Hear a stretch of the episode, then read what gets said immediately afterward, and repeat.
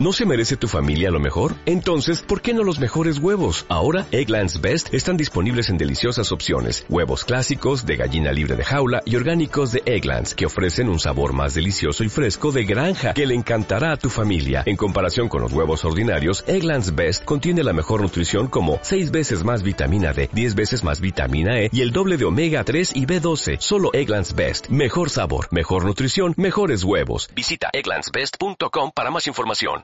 Así que de eso va el directo de este día. Ay, estoy cansada. Estoy cansada y adolorida, pero bueno. Vamos a ver si esto está funcionando. Sí, creo que sí. Y está funcionando el mute. Sí. sí, aquí estoy. Bueno, pues, ok, ya estamos por aquí. Listo, quitado esto. Ok. Vamos a listarnos. ¿Tienes preguntas? Si tienes preguntas, me las dejas por ahí en el chat, ¿listo? Y la tengo en cuenta.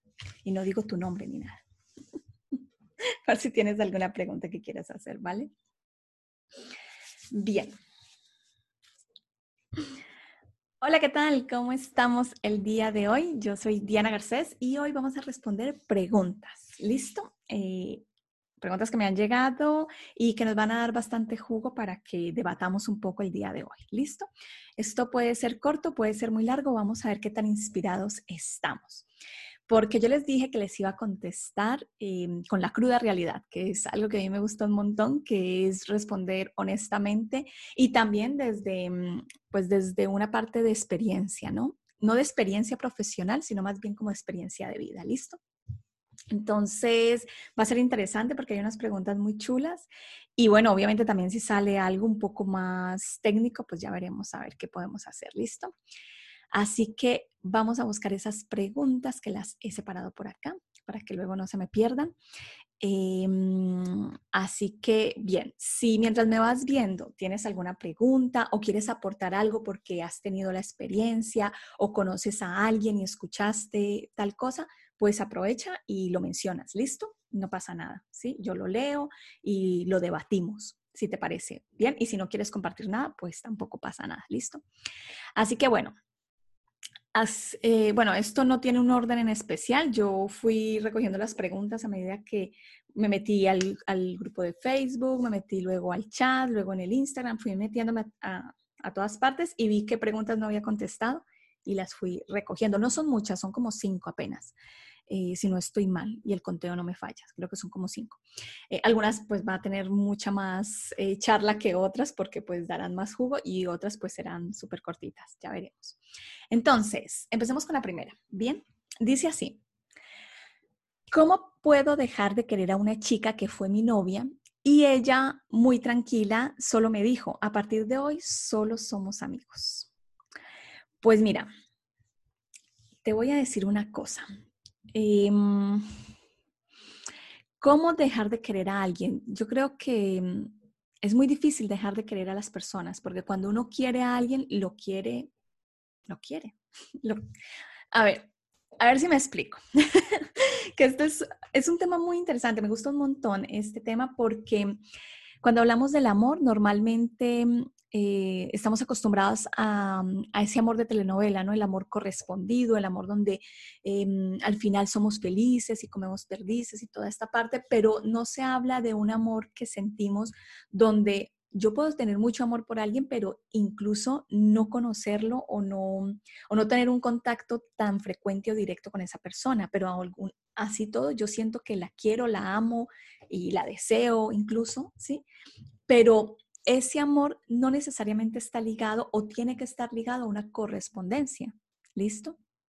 Entonces, em, yo creo que lo primero que haría si estuviera en tu situación queriendo a alguien y queriendo no quererla, aceptaría que, em, que, el amor que yo siento pues es incondicional, es un amor pues real, porque normalmente cuando tú quieres a alguien y la dejas de creer porque te trató mal o porque te dijo esto o porque no hizo algo que tú querías o porque no te quiere, pues ese amor no es real, es un amor dado por o para algo, ¿sí? O sea, tú me quieres, yo te quiero, si tú no me quieres, yo ya no te quiero. Entonces, eso es un amor que se acaba rapidito. Pero cuando tú quieres a alguien, realmente la quieres, esté contigo hoy o no esté. Porque ese amor estará allí siempre. Entonces es muy difícil dejar de querer a alguien, ¿sí? No es imposible, o sea, tú puedes eh, acostumbrarte a no estar con esa persona, puedes acostumbrarte a no mm, tener sexo con esa persona, a no interactuar, a no tener intimidad, ese tipo de cosas, ¿sí? Acostumbrarse a no estar con esa persona, pero dejar de quererla, pues, bueno, igual dejamos de querer. Yo estoy segura que muchos nos enamoramos en algún momento de nuestra vida y después de muchos años dejamos de querer a esa persona, pero la dejamos de querer no porque pusimos un empeño allí de no te voy a querer más, sí, a partir de ahora voy a dejar, sino porque pues las cosas de la vida nos fue alejando y hoy recordamos a esas personas con cariño, pero no con ese amor de ese entonces. Entonces, el amor como que va mutando y va siendo diferente. Al menos así lo veo yo, ¿vale? Consejos para dejar de querer a alguien. Pues mira, partiendo de la base que es muy difícil dejar de querer a alguien, yo te aconsejaría hacer cosas que sean diferentes a lo que hacías con esta persona. ¿Sí? Como por ejemplo, no sé, si vas a cine todos los miércoles con esta persona, pues no vayas a cine todos los miércoles, ve el martes, el sábado, el viernes, cualquier otro día. ¿Sí? Si con esta persona veía CSI, pues entonces ya no vea CSI por un tiempo y ve otras series, que hay un montón de series parecidas en, la tele, en Netflix, en todas estas cosas, ¿no? Entonces puedes hacer otro tipo de actividades. Em, el tema, por ejemplo, de las amistades, que es una de las cosas que más afectan cuando rompemos una relación, pues entonces también buscar otras amistades, nuevas amistades que nos ayuden a separar un poco, ¿no? A estar cada uno pues mm, haciendo cosas distintas, ¿no? Y no estar como ahí viendo siempre a los mismos amigos, que los amigos empiecen a hablarte de lo que está haciendo y todo esto. Al principio va a ser muy duro. Entonces, como tú la quieres y pues de pronto quieres volver o quieres que sean las cosas de otra manera, pues te va a hacer daño. Entonces, para obviamente para, para no hacerte daño, pues evita esas cosas, esas cosas que sabes que, ¿sí? Como por ejemplo llamarla toda hora o estar pendiente o ser el paño de lágrimas de la otra persona. No, que eso hay que tener mucho cuidado porque muchas personas cuando saben que tú las quieres, se aprovechan de ese cariño que tú tienes, porque es un cariño incondicional, es un cariño que está allí y que tú quieres. Es como a tus hermanos, tú los quieres, pero no sabes por qué. Si como peleamos cuando, cuando éramos pequeños o como nos agarrábamos y tal por los muñecos o por tal cosa, pero tú a tus hermanos los quieres un montón y haces cualquier cosa por ellos, ¿sí? Entonces, hay personas que se aprovechan de, los ex o de, sí, de personas que ya no son parte de su vida en ese sentido amoroso para, para pedirles cosas. Entonces, no, no, no, no. O sea, si eso empieza a suceder, pues toca madera y o pon una regla, mejor dicho, una línea aquí de, oye, no, ese tipo de cosas no las permitas porque a nomás abras esa puerta, la persona puede abusar un poco de ti y me imagino que no quieres eso. Así que mucho cuidado. Eso es lo que yo te diría, pero la verdad es que mm, dejar de querer es muy difícil. Listo, que no es imposible, ¿vale? Pero, y bueno, duele, es una putada, claro que sí. Eh, o sea, siempre que se termina una relación, por más buena que haya sido, por más mala o más dura, duele y afecta un montón.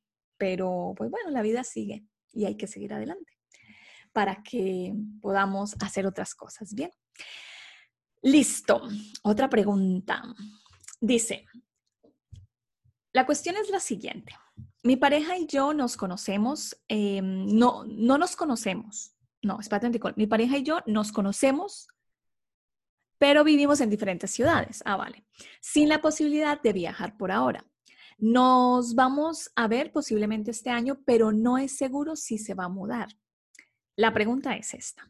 ¿Cómo se puede manejar esta situación en temas de las necesidades de contacto físico y sexual? Pero espérate que hay más. Nos dijimos mutuamente que mientras haya distancia entre nosotros, es decir, mientras vivamos demasiado lejos el uno del otro, podemos abrazarnos y besarnos con otra persona siempre y cuando no tratemos a esa persona como una pareja. Pero yo tengo miedo de lastimar tengo miedo a lastimar y a la vez tentación de hacerlo. Bien, este es un tema súper interesante, me gustó un montón también, porque mm, tiene muchas cositas aquí que, que nos puede sacar y bueno, con el tema de las relaciones es importante tener en cuenta que cada relación es un mundo, ¿listo? Cada uno de nosotros vive las relaciones de diferente manera. Entonces, el cómo tú creas eh, acuerdos y límites con tu pareja es cosa vuestra, ¿listo? De vuestra relación. Entonces, compararnos, por ejemplo, con nuestros padres o con nuestros amigos y esas cosas no ayudarán a que tengamos una buena relación porque cada uno de nosotros pues la crea y la construye y la fortalece como mejor pues les convenga a los dos, ¿no? Entonces, eso lo primero. Si tú con tu pareja has creado unos acuerdos donde, mira, estamos separados por la distancia, nos queremos un montón, eh, la comunicación es muy bonita, la confianza, la intimidad, todo eso la podemos mantener a pesar de la distancia, pero hace falta contacto físico. Sí, hay personas que son muy, táctiles, que necesitan abrazar, que necesitan tocar a la otra persona todo el tiempo, que necesitan besar, tener sexo, ¿sí? Y claro, no estamos porque estamos en, otros, en otro país, porque nos tocó irnos de viaje por trabajo, por diferentes razones, pero aceptamos que nuestra pareja y que incluso yo pues pueda tener contacto con otras personas y lo acordamos en nuestra relación, ¿cuál es el problema? No hay nada de malo. El problema está cuando tú dices, sí, sí, sí, hagámoslo, no hay problema. Sí, bueno, tú te vas para, para Colombia, yo me quedo en España y no pasa nada estos seis meses. podemos ser felices los cuatro, como dicen por ahí. Tú si consigues a alguien, pues chévere, yo sí consigo a alguien chévere, pero en el fondo estás diciendo ni de coña. Donde venga y me diga que está con otra vieja, o donde vea fotos en Facebook, o donde sus amigos empiezan a decir, o donde me se arma aquí, ahí no está siendo honesta. ¿Listo? Si tú te sientes cómoda y estás bien con esa situación, di que sí.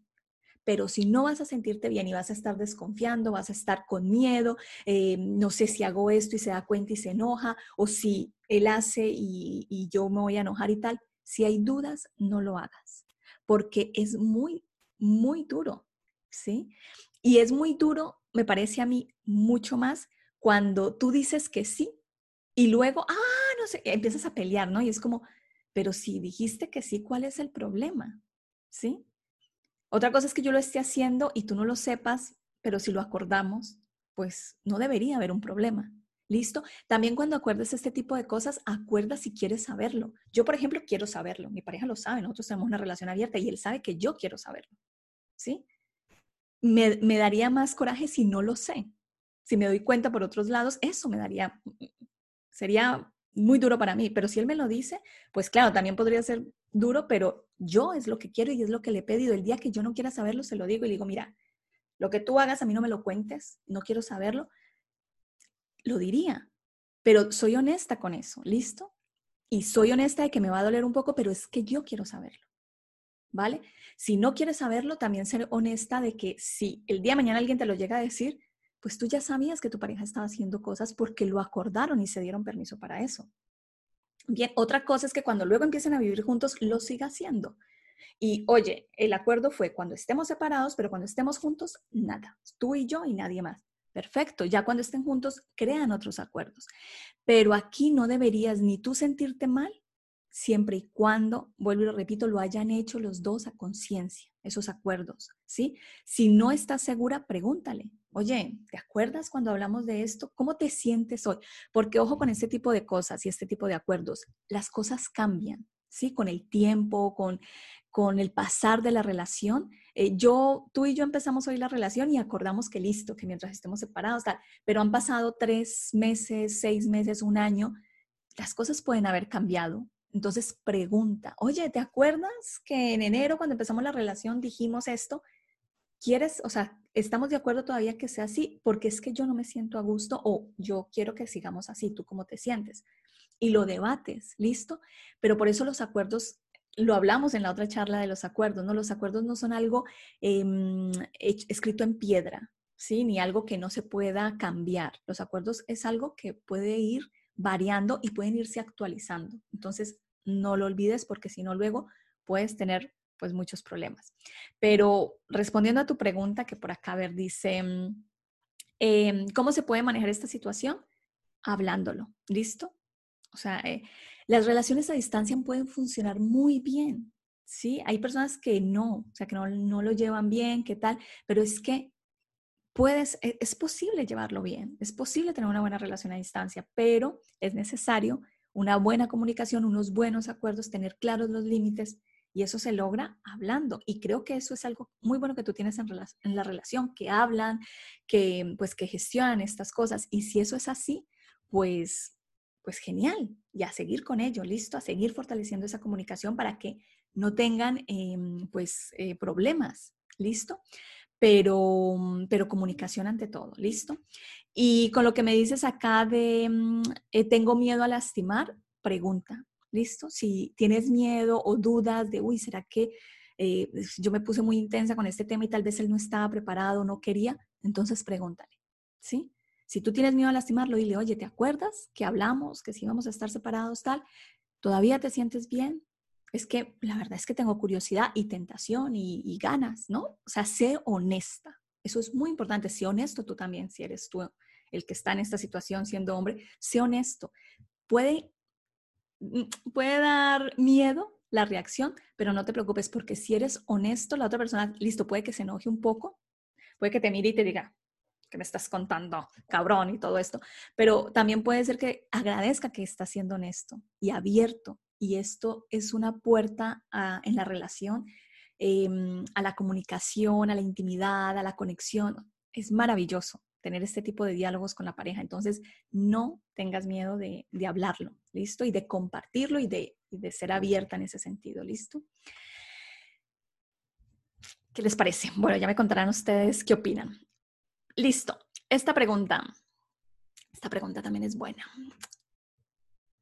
Y es, bueno, no la hacemos muchas mujeres. ¿Realmente existen los orgasmos vaginales? Pues mira, qué pregunta. Pues Sí, existen. Existen muchos tipos de orgasmos y depende de a quién le preguntes, que eso es lo más curioso. Hay personas, eh, eh, sexólogos, doctores, eh, estudiosos del placer, bueno, hay muchísimas personas que hablan de diferentes tipos de orgasmo, ¿sí? De hecho, hubo un debate eh, donde se decía que los orgasmos, pues los clitorianos, los vaginales, no, no, sé qué, y personas empezaron a decir que no, que todos los orgasmos son clitorianos al fin y al cabo, ¿sí? Sean vaginales, sean eh, de clítoris, pero que todo lo que es allí, incluso los del punto G o los de la uretra o los de eh, la zona P o no sé qué otras zonas hay por allá adentro, pues todos esos son em, a la final clitorianos. Entonces se ha generado allí, pues bueno, una discusión y un tema que tú dices, bueno, yo alquilo balcón y como crispetas porque digo, bueno, es que no se ponen de acuerdo. Entonces, ¿qué he decidido yo creer o qué he decidido yo em, opinar con respecto a este tema? Respondiendo a tu pregunta concretamente, que es así de sencilla, ¿realmente existen los orgasmos eh, vaginales? Yo te digo sí. ¿Por qué? Porque yo los he experimentado. ¿Sí? No todas las mujeres lo experimentan, eh, eso es verdad. Algunas personas eh, necesitan exclusivamente eh, el tema pues, de, de, tocarse el clítoris o de una estimulación muy fuerte allí. Eso también es cierto. Entonces, mi recomendación con este tema, ¿qué crees tú? ¿Qué te pasa a ti en tu cuerpo? Cuando tú te masturbas, cuando tú tienes sexo con otras personas, ¿cómo es tu placer? ¿Cómo tienes los orgasmos? Ahí es donde tú puedes decir, existen 5.000 tipos de orgasmos o existe un solo tipo de orgasmo. ¿Sí? Yo he experimentado este. Yo, por ejemplo, eh, con todo esto de investigar y mirar a ver qué dicen por ahí, pues claro, hay personas que hablan de orgasmos eh, vaginales, los orgasmos con el eh, del clítoris, los orgasmos de la zona G, los orgasmos del punto P, los orgasmos, y cuando hablo del P no es A, U, sí, porque creo que es ultrauterino, bueno, no sé, creo que es UP. Luego están los, el, anal, también está pues el de pecho, ¿sí? Hay mujeres que si les estimulas mucho el pecho, los pezones, tienen unos orgasmos alucinantes y no le estás tocando eh, la vulva, ni la vagina, ni nada, ni el clítoris, ni nada, solamente con el pecho. También existen orgasmos mentales. De hecho, hay meditaciones donde tú con solo meditar tienes un orgasmo y no te estás tocando ninguna parte del cuerpo. Entonces, imagínate, hay orgasmos también en los sueños, hay orgasmos haciendo ejercicios, hay orgasmos, eh, pues, no sé, eh, disfrutando de un fetiche, hay muchos tipos de orgasmos. Y la gran pregunta es, o que yo te haría, es, ¿cuáles has experimentado tú? ¿Crees que existen tantos tipos de orgasmos o que definitivamente solo hay uno? ¿Sí? Porque yo te puedo hablar del orgasmo y del placer absoluto que sientes cuando estás comiendo una comida que te encanta, una comida que te queda deliciosa. ¿No sientes como un orgasmo? ¿O es que el orgasmo es solamente estar allí en un momento de calor y de penetración y de todo esto y wow? Los orgasmos no solamente llegan allí, creo yo, ¿vale? O al menos como yo lo he experimentado. Entonces, esa sería mi, mi pregunta para ti y lo que te dejaría como tarea, ¿sí? A que investigaras. El tema del orgasmo vaginal, em, ¿qué te puedo decir? Si lo quieres y no lo has obtenido, conseguido todavía, una recomendación, tócate más. ¿Listo? Mastúrbate más. Eh, practica el autoplacer, como quieras llamarlo, pero el asunto es que te conozcas mejor. ¿sí? Que aprendas a jugar con tus dedos, que aprendas a jugar con, tus genitales, que aprendas a tocar esa parte de ti, los labios, el clítoris eh, dentro, o sea, la vulva, la vagina, y que empieces a tocar allí a ver qué sientes, qué siento cuando me toco aquí, qué siento cuando presiono allí, qué siento cuando muevo el dedo así, qué siento cuando meto dos dedos, qué siento cuando ese tipo de cosas. Y eso solamente lo puedes experimentar tú tú y tu cuerpo. Entonces, permítete, date permiso para hacer eso. Y si, ay, no, a mí no me gusta tocarme, porque he escuchado muchísimas mujeres que me dicen, qué pereza, a mí no me gusta tocarme. Pídeselo a tu pareja. Oye, esta noche me gustaría que me tocaras. ¿Sí? No estamos buscando un orgasmo, no. Yo quiero que tú me toques y a ver yo qué siento. Y irlo guiando también, ¿no? De, oye, me está doliendo, oye, quiero más rápido, oye, quiero más presión, oye, quiero más, quiero más, quiero menos, quiero pero pedirlo también, ¿no? Dejar de tener miedo de hacer estas cosas. Si no lo haces con tu pareja, ¿con quién lo vas a hacer? Si tú a tu pareja no le puedes decir, quiero que me chupes, que me toques, que me pellizques, que me metas, que me quites, ¿a quién se lo pides entonces? Hay que empezar a quitar esa vergüenza de pedirle a nuestra pareja que nos haga cosas que son un poco raritas, porque no son raras. O sea, son cosas que son permitidas en la relación. O sea, tú estás teniendo una intimidad con alguien. Otra cosa es que tú se lo exijas, no sé, al vecino de aquí al frente porque te dio la gana y estás cachonda y vas y le pides de, oye, métame y hazme. Pues tal vez no. Pero si tú tienes confianza con tu pareja, duermes con él, vives con él, tienes una intimidad con esa persona, pues ¿por qué no le puedes pedir cosas? ¿Por qué no puedes eh, llevar esa, esos momentos pues mucho más allá? ¿Sí? Te, recuerda que con el tema del sexo no todo está en la penetración y no todo está en esos momentos de chaca chaca y chuki chuki. No, o sea, hay muchas cosas más. Y esto puede ser un juego previo muy divertido donde puedas también conocerte. Y ojo, si tú te tocas, y eh, si no tienes problema con el tema de la masturbación y, y disfrutas, no tengas tampoco vergüenza de pedirle que lo haga él también. ¿Listo? Porque hay muchas personas que como ya se masturban o ya lo hacen, pues entonces tampoco se lo piden a su pareja. Y yo soy de las que recomienda que lo hagas. ¿Por qué? Porque una cosa es cómo te tocas tú y cómo disfrutas tú y cómo lo puedes hacer estando con tu pareja. Vas a ver que es muy diferente. ¿Por qué? Porque él pues tiene los dedos más largos o más gordos o más como sean o porque tiene no sé, más fuerza, presiona de otra, no sé, hay muchas texturas y muchas cosas que pueden ser diferentes y no lo vas a saber tú hasta que no lo pruebes. Puede que luego digas, mm, que no, definitivamente no me gusta que él lo haga. Pues no pasa nada, pero al menos lo has probado o al menos lo puedes guiar para que lo haga de otra manera, porque si él lo hace mal, no es porque él sea malo, es porque tú no eres buena profesora explicándole. ¿Listo? Igual los chicos. Si tu mujer te hace mal una mala mamada o te hace un mal masaje, un mal lo que sea, no es que ella sea mala, es que tú no eres capaz de decirle que lo haga mejor o que lo haga de otra manera o que necesitas más de aquello. ¿Listo? En este tipo de cosas hay que hablar más. Y dicho esto, ya saben, hoy era la cruda realidad. Así estamos. Yo aquí les voy soltando. Bien, otra pregunta. Creo que ya vamos a terminar, ¿no es cierto? Sí. Quedan dos. Bien. Em, esta la dejaron hace muchos días, pero no la hemos contestado. Eh, la dejaron como un tema para que lo hablemos y puede que luego hagamos más cosas con esto, pero hoy voy a contestar un poquito sobre ello. Deseo y sexo en parejas de más de 30 años juntos, alrededor de 55 años de edad. Bien, con las parejas de larga duración hay muchísimos mitos. Bueno, con las personas mayores.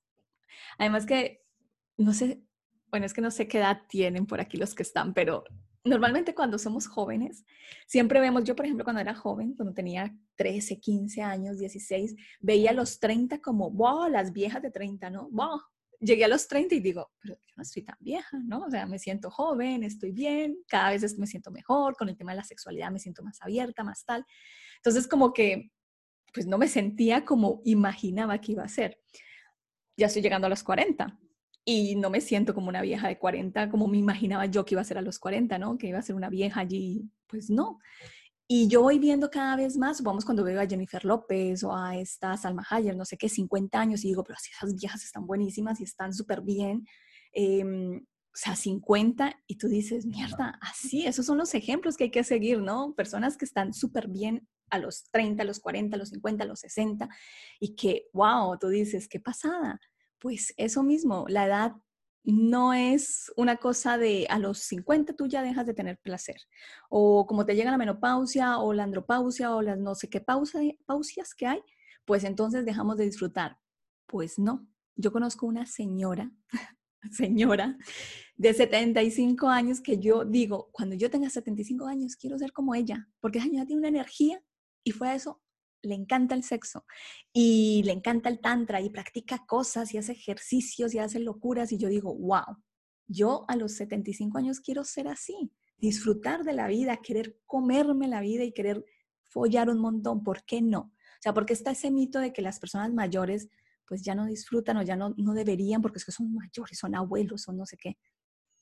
¿Quién dice eso? Además que me da mucha risa porque luego cuando ves estudios o cuando ves algunas cosas por ahí, hablan de, mm, de mm, pues que no sé, que en ancianatos, como llamamos en Colombia, aquí creo que le llaman geriátrico, no sé cómo le llaman aquí en España.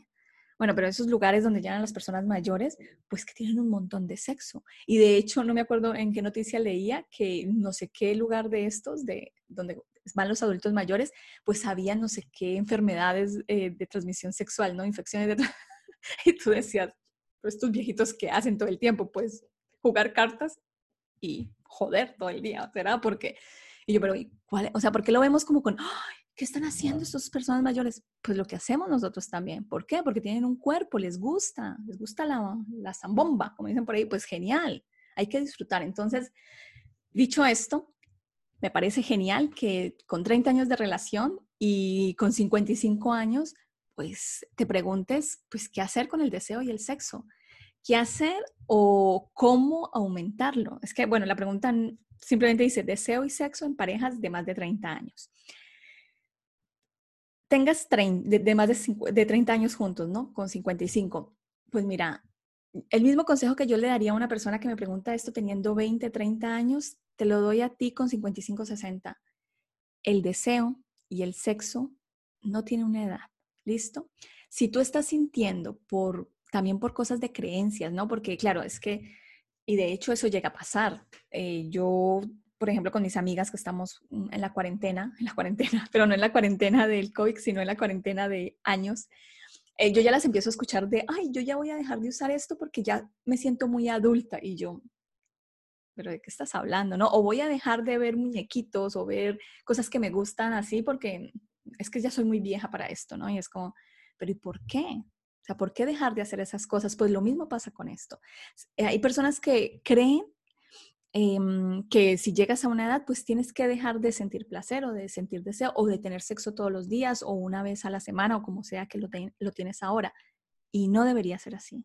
Si tú consideras o o sientes que pues para ti el sexo todavía sigue siendo importante, que te gusta y que te gustaría tenerlo con cierta frecuencia o mm, sí, o con más calidad, porque bueno, también es cierto que cuando llegamos, eh, nos vamos haciendo mayores, vemos el sexo no como cuando éramos jóvenes que queríamos como rapiditos y cosas muy fugaces. Cuando vamos siendo más mayores, como que vemos el sexo también de otra manera, una conexión, un espacio para meditar o para estar en pareja y tal. Y, a medida que vamos teniendo más años, vamos viendo el sexo también de otras maneras.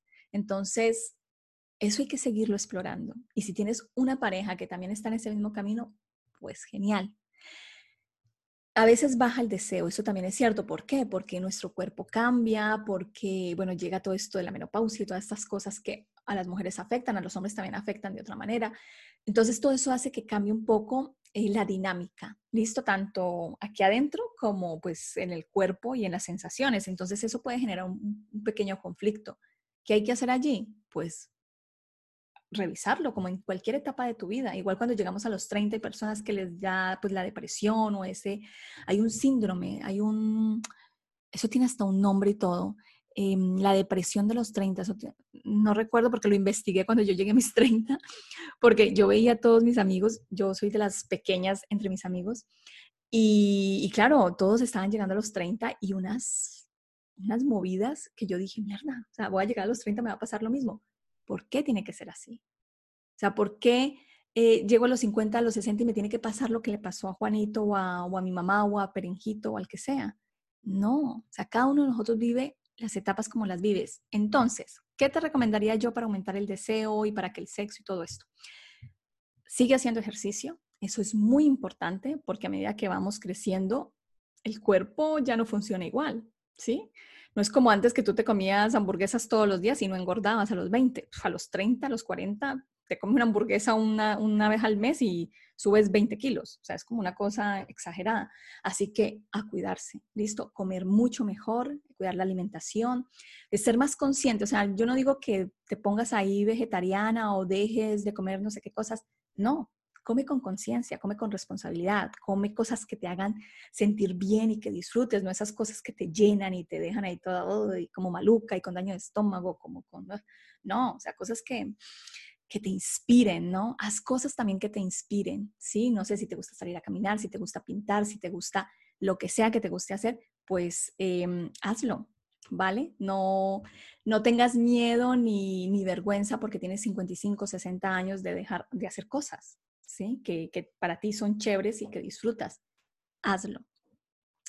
Eh, entonces, ejercicio, alimentación, hacer cosas que te hagan sentir bien y sobre todo, pues sigue disfrutando del placer, ¿sí? El placer en el sentido de autoplacer. Sigue disfrutando de los masajes, de la masturbación, del autoplacer, del autotoque amoroso, como lo quieras llamar.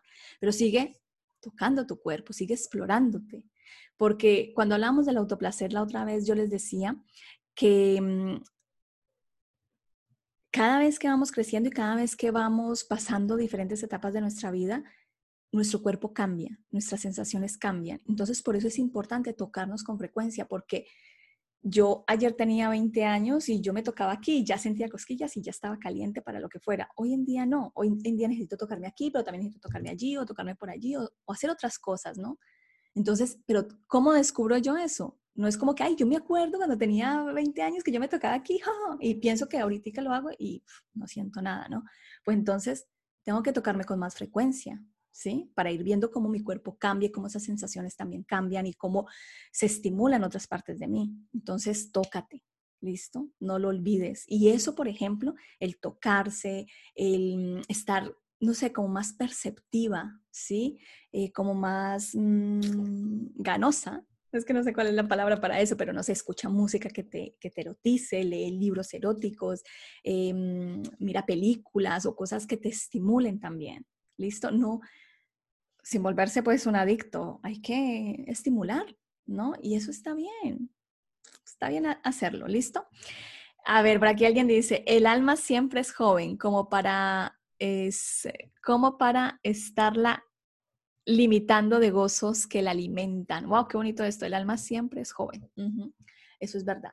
Y a la final eh, todo está aquí, ¿sí? Todo está en la cabeza. Y si tú quieres y si tú deseas que tu vida sexual siga activa a los 50, a los 60, a los 70, ¿por qué no va a ser posible?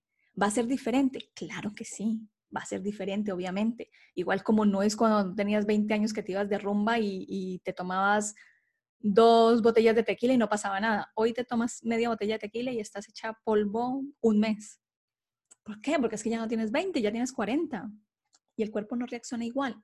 Eso mismo pasa con el sexo, ¿sí? Y también te vuelves más exigente también con el sexo, con la edad. Al menos esa es mi experiencia. y ahí te lo dejo. Bien, hay esta pregunta. Miren qué interesante. Para los que nos gustan los juguetes. ¿Cómo le digo a mi novia que me gustaría usar un strat, ah? Que, que, me gustaría que usara un strat, strap on conmigo. ¿Qué es el strap on o strap on? ¿Cómo se pronuncia eso? Strap on. Bueno, eh, esos son los arneses, ¿listo? O como Sergio los llama, polla de goma. Y son, pues, que se utilizan para penetrar. Eh, yo, de hecho, cuando los vi la primera vez, pensé que solamente lo utilizaban las mujeres, ¿sí? O sea, mujeres eh, teniendo sexo con mujeres para penetrarse. Pero resulta que no, es un juego que utilizan los eh, parejas hombre-mujer eh, cuando los hombres quieren ser penetrados. Y me pareció súper interesante. ¿Por qué? ¿Por qué? Porque me parece un juego fabuloso y si tu pareja te lo pide, me parece genial. Obviamente entiendo que hay parejas em, que, que, desean y que tienen mucho miedo de compartirlo con su, con su pareja, ¿no? Tú eres hombre, hombre, no le gustan los hombres, eres, tienes claro que te gustan las mujeres, que estás enamorado de tu pareja, pero quieren que te den por culo.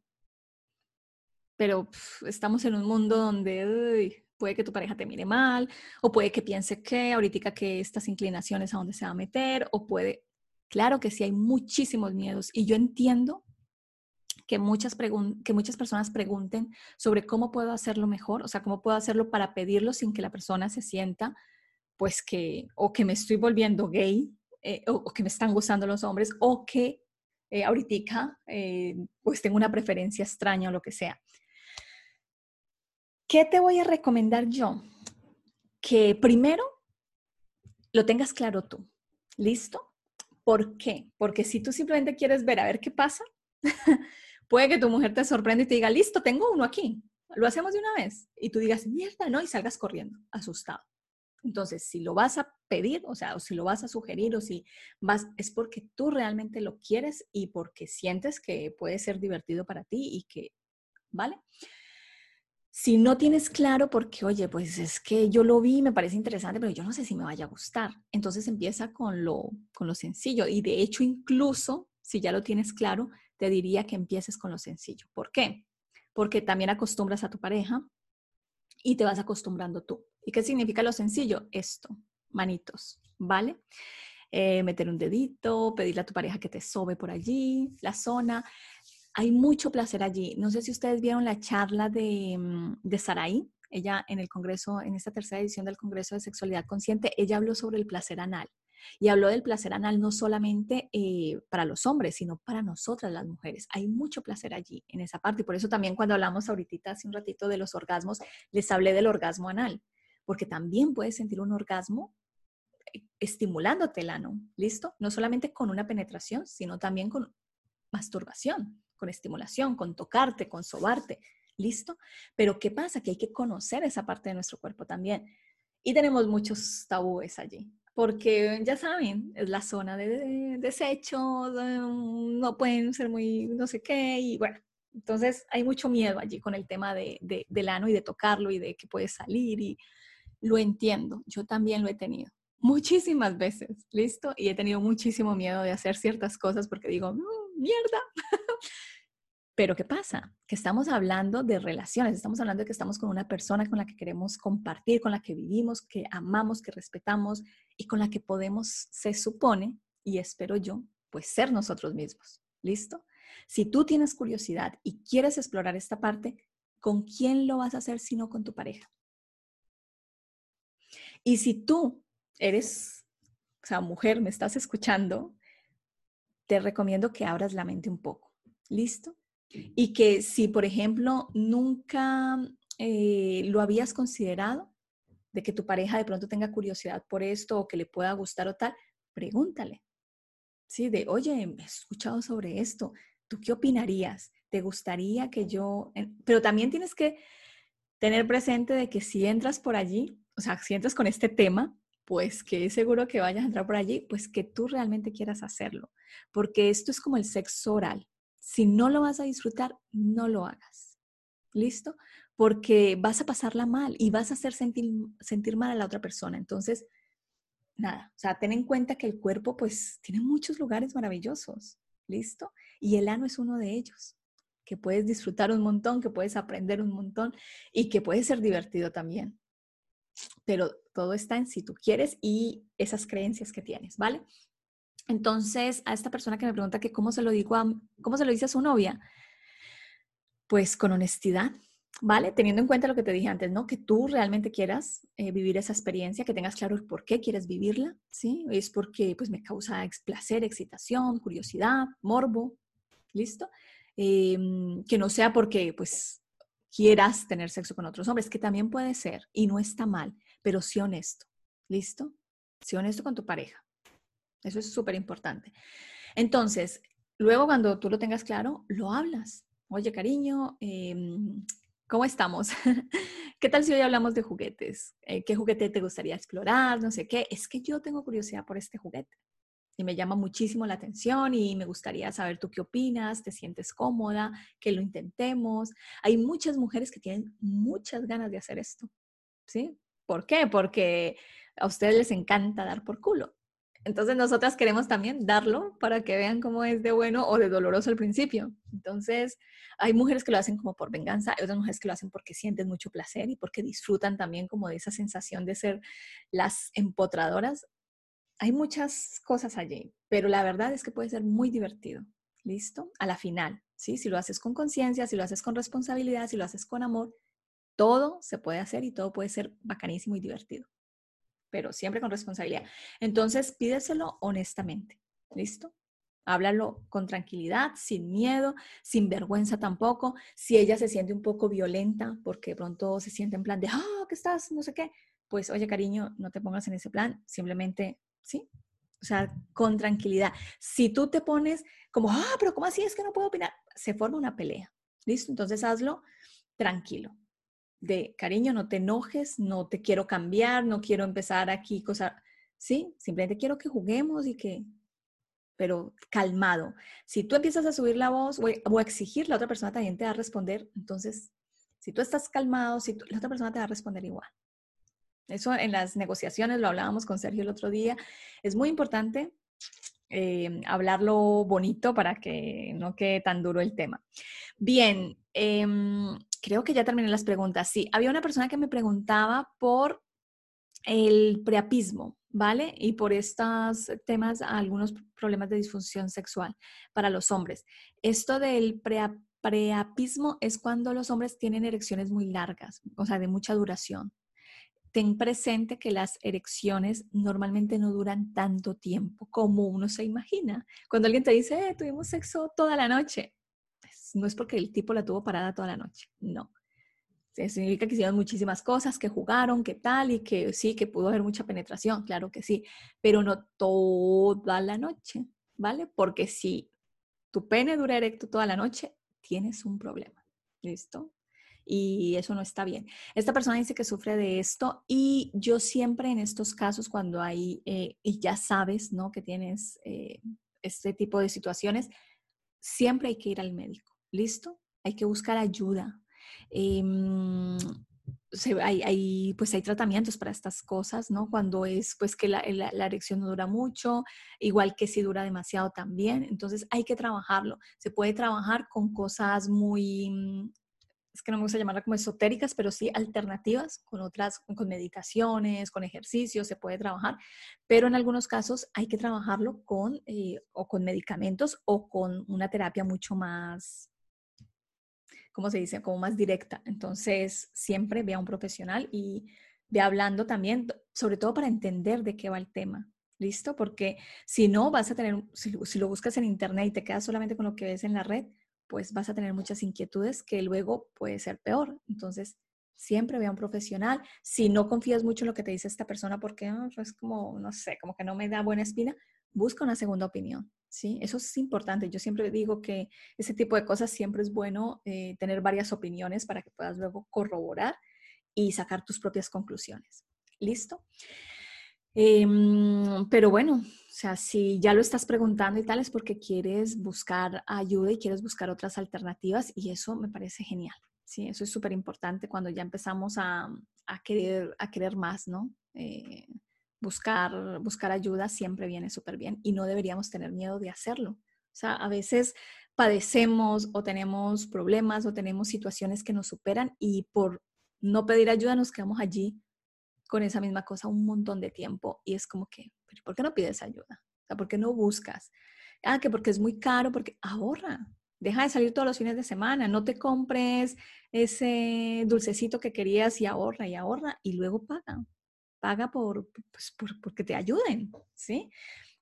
O, o pídele ayuda a tu pareja o pídele ayuda a tus padres, donde sea, ¿no? Pero busca la manera, ¿listo? No te quedes con los problemas porque a veces son una pendejada y otras veces esa pendejada se vuelve en una cosa muy grande que puede realmente ser un problema a, gran escala, ¿no? Afectarte no solamente tu vida sexual, sino pues tus relaciones, no solamente con tu pareja, sino con tus padres, con tus hijos, con tus hermanos, con tus primos, con los jefes, en tu día a día, ¿sí? En tu estado de ánimo, en tu salud. O sea, luego te puede afectar un montón de cosas. Entonces, cuanto antes, a nomás empieces a detectar, busca ayuda.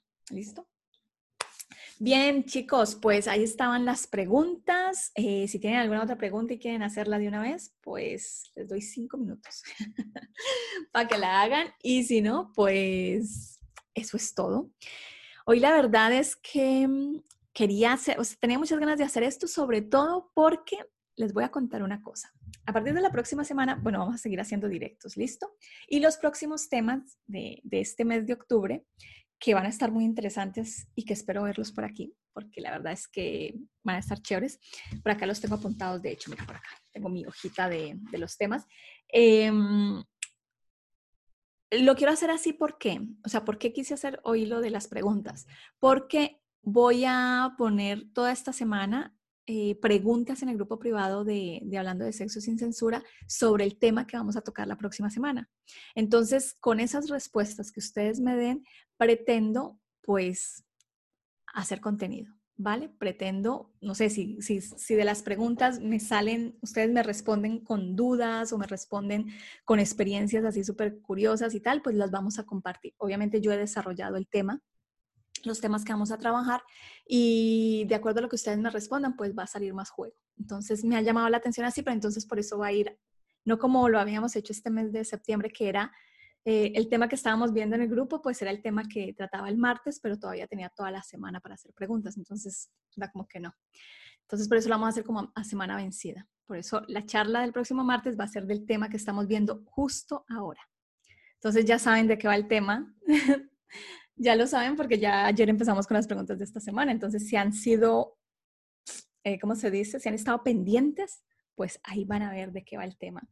Y bueno, y lo voy a sacar allí como con muchas cositas interesantes. Eh, hoy empiezo a publicar en, en el Instagram también sobre el tema. Y bueno, vamos a ver qué sale pero me gusta esta idea. Así que eso les cuento y bueno, también el sábado empezamos con el grupo de, este grupo que vamos a tener en, en el programa de Relaciones Auténticas y bueno, ha salido algo muy interesante. Hay personas muy, muy animadas y va a ser un grupo así chiquitito, somos 11 personas en este momento. Y si quieres todavía participar, pues puedes hacerlo. Si te llama la atención, escríbeme por privado y te digo cómo puedes hacer. La charla del sábado fue la introductoria, esa charla de quiénes somos, qué vamos a hacer y tal. Y pusimos una tareita súper interesante. Entonces, si te llama la atención, pues todavía estás a tiempo para, para ponerte al día porque son ocho reuniones a partir de la próxima semana. O sea, de esta, sí, de este sábado. Empezamos a contar las ocho reuniones.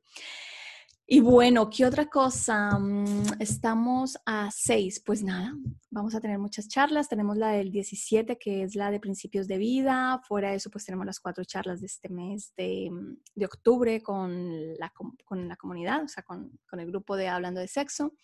Y los viernes estoy haciendo el directo en el Instagram y también aquí en la fanpage de Hablando de Sexo, que va sobre, sobre artículos del blog que tienen que ver con el tema que vamos a trabajar esta semana. Todo va a ser con el tema que, que, vamos a trabajar y así eso nos va a dar juego para que hablemos más de las cosas y que lo hablemos también desde otros puntos de vista, ¿sí? Porque es que eso es lo que quiero, que no solamente abordemos como el tema como lo imaginamos o como lo conocemos, sino como de otras formas, ¿no?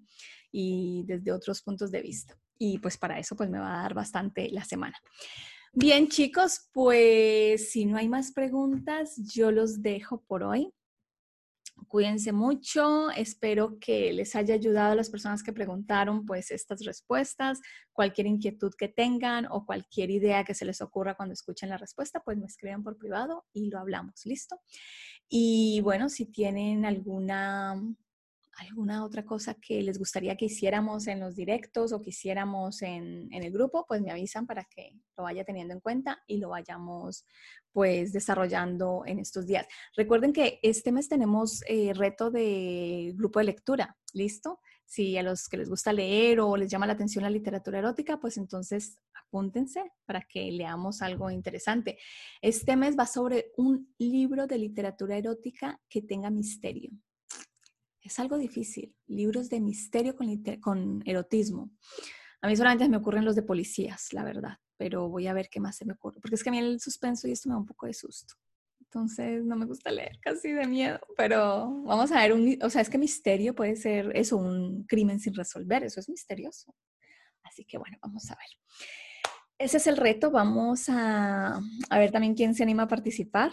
Eh, espero que se animen varios. ¿Listo? Que hace días que no, no veo varios. Eh, siempre somos Pau y yo y nadie más. Bueno, no, eh, el mes pasado participó alguien más, pero están muy callados en estos días. Así que espero que ya vengan con ganas de leer y para que lo discutamos y hagamos también alguna, en alguno de estos directos, hablemos de los libros y tal.